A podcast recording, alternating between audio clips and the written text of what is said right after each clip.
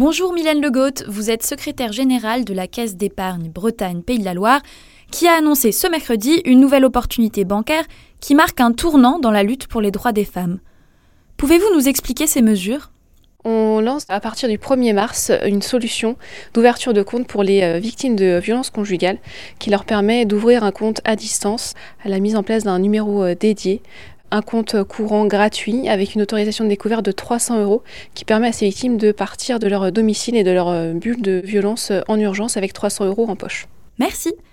Je rappelle peut-être rapidement ici que ce compte est gratuit pour deux ans.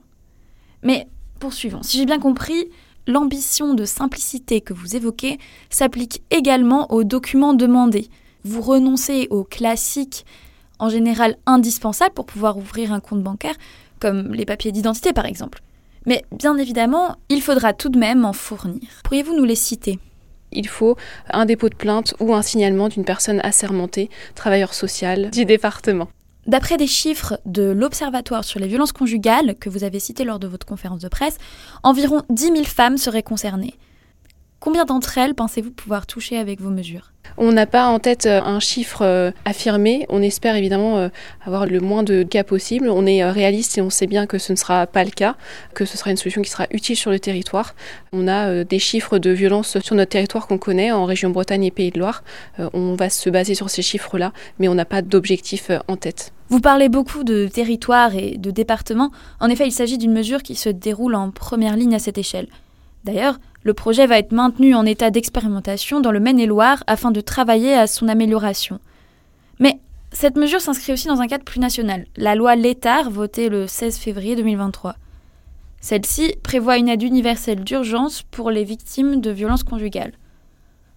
Dans ce contexte, quand on entend aide, on penserait peut-être plus aux prestations de la CAF par exemple. Pourtant, vous, en tant que banque, y contribuez également. Êtes-vous les premiers du secteur à agir de la sorte?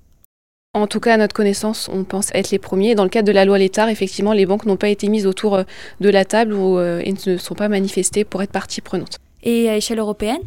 On n'a pas eu connaissance effectivement de solutions euh, de cette envergure sur le territoire français ou européen. Merci beaucoup. En tout cas, cette nouvelle mesure semble parfaitement correspondre aux objectifs de la Convention d'Istanbul.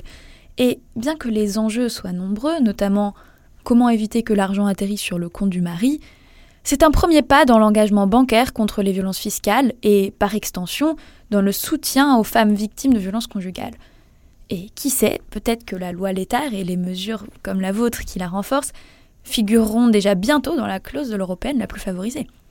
Un exemple à suivre donc pour les autres banques, que ce soit en France ou ailleurs, et que la lutte continue.